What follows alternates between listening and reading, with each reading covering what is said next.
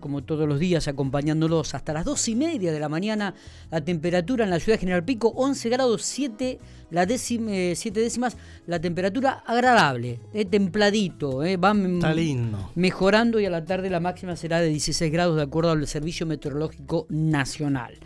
Eh, hablando de, cambiando de tema, vamos a comenzar a meternos en, la política, en el ámbito de la política. Se vienen las elecciones del 14 de noviembre, los partidos comienzan a movilizar sus, su gente. Y vamos a hablar en esto con Lucas Montigel, eh, que forma parte del movimiento socialista de trabajadores, es uno de los candidatos, de, está incluido dentro del frente de, izquierda. Y, vamos a hablar un poco y profundizar la lo que han pensado, cómo están trabajando y bueno, cómo, cómo están analizando estas próximas elecciones del 14 de noviembre. Lucas, eh, ¿cómo te va? Buenos días, Miguel Lastra te saluda.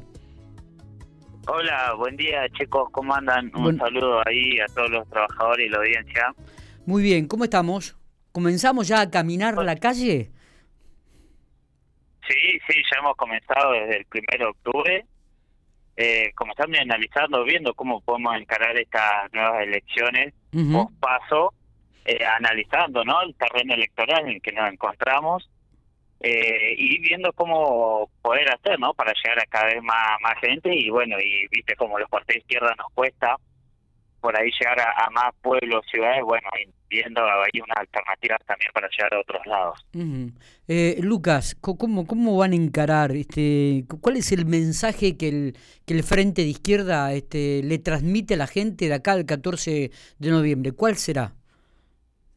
Y mira, nosotros, viste, somos un partido de trabajadores y, y priorizamos siempre las las políticas sociales en base a las necesidades sociales, ¿viste? No al lucro. Entonces yo creo que eh, después de un gobierno súper desgastado y golpeado por las pasos, de una derecha totalmente irresponsable, sí, que Juntos por el Cambio, eh, e hipócrita también con, con todas las, posturas que ha tenido en, los últimos dos años, eh, creemos que, y con una, y, y analizando ¿no? En, la situación actual, con casi un 50% por ciento de pobreza, una inflación galopante, eh, el medio ambiente que lo están destruyendo a, lo largo y el ancho del país. Digo, ante esa realidad que vivimos eh, y la decepción de ambos gobiernos que, que han gobernado el país eh, y, además gobiernan las provincias, lo que decimos del Frente Izquierda es que realmente somos la única alternativa porque proponemos medidas de fondo.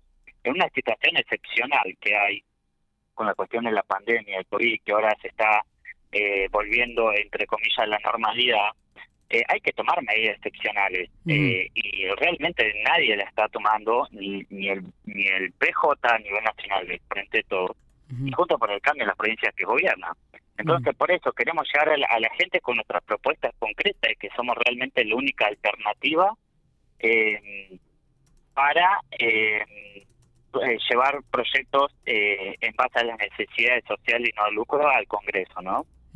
Está bien, está bien. Fuiste muy crítico, he leído algunas notas que te han hecho en, allí en la capital provincial. ¿Has sido muy crítico con respecto a Juntos por el Cambio y al, y al peronismo en la provincia de La Pampa, Lucas? Sí, sí, sí, totalmente. Eh, digo, eh, analicemos cómo está hoy la provincia y quiénes son los responsables, porque no es una cuestión de, de, la provincia está así porque una cuestión de deidad, ¿no? Es, hay responsabilidad política de que vez haya más asentamientos, eh, es una decisión política de que cada vez sea más difícil acceder a, a, la salud pública, eh, la cuestión de los trabajadores también, de que cada vez hay eh, suspensión y despido por todos lados. Nosotros lo estamos apoyando, por ejemplo, ahora al sector del casino, los trabajadores del casino, donde lo están suspendiendo por el solo hecho de defender su salario eh, y pedir que le reincorporen eh, que lo reactualicen porque ya quedó muy muy por detrás, ¿no?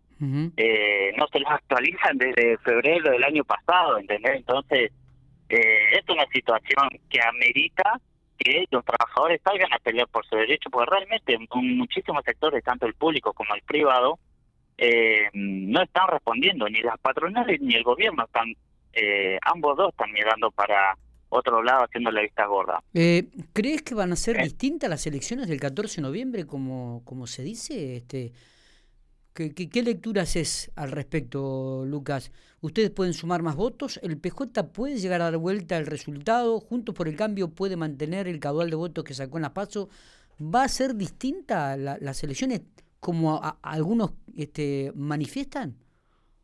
Sí, sí, sí, he escuchado, he leído algunas críticas sobre cómo serán las próximas elecciones. Mira, yo lo veo que va a seguir igual, o sea, exactamente igual, porque uno se uno se da cuenta, o sea, la, la gente de, de barrio, de los barrios populares, donde está la inmensa mayoría de la población, no es boluda, y se da cuenta de que si el gobierno ahora está depositando una migaja, unos pesos, es para que realmente eh, lo, lo, voten a ellos y no, y no voten a otro.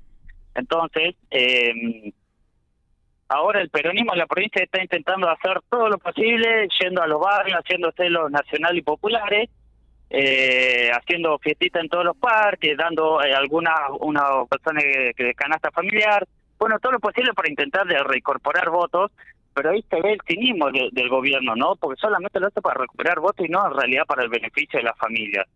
Y cuando antes dijo de que no no había plata hasta acá se puede no no no se pueden dar más planes no no se puede elaborar trabajo genuino. Bueno y ahora o oh, casualidad cuando necesitan los votos sí se puede y, y, dan eh, a la población. Y después de parte del junto por el cambio eh, eh, qué sé yo viste ellos no es que wow ganaron sino que mantuvieron su voto. Además sacaron menos votos que la legislativa del 2017 eh eh, fue el, Frente Tordo el gran perdedor, porque es el que dijo que venía a llenar la heladera a partir del 2019, tanto a nivel nacional como en la provincia, y no lo hizo. Entonces es el, el gran golpe del Frente de Todo. Y después, sé otra cosa, otra particularidad de eh, las elecciones de Las Paso y de que creemos que se va a reconfirmar en, la, en el 14 de noviembre, es la alternativa izquierda que es la tercera fuerza nacional. O sea, eso es concreto y vemos así los números dicen que la izquierda es la tercera fuerza nacional. Por fuera de esta falsa grieta que nos intentan instalar eh, tanto muchísimos medios de comunicación como eh, los mismos referentes políticos, ¿no? Que se hacen los que se pelean, pero eh, al, fin y al cabo en la estructura eh, votan las mismas leyes, digamos, se votan entre ellas las leyes. Eh, entonces, eso, por ese lado la vemos.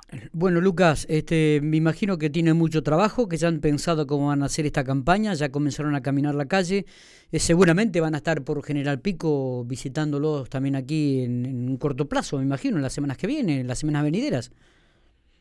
Sí, no, de hecho, eh, en un rato arrancamos para generar ah, para juntarnos con unos, sí, para juntarnos con unos compañeros eh, y ver cómo le encaramos tanto ahí en Pico eh, y bueno, y, la, y los pueblos alrededor. Perfecto. Eh, Lucas, eh, éxitos, lo mejor. Mm, nos estaremos viendo seguramente en el curso de esta campaña hasta el 14 de noviembre. En alguna otra oportunidad estaremos hablando. Así que, eh, bueno, a, a trabajar entonces. Dale, muchísimas gracias. Un saludo a toda, toda la gente ahí. Muy bien. Hablábamos entonces con Lucas Tutú Mateos Montigel. Eh, forma parte del movimiento de los trabajadores.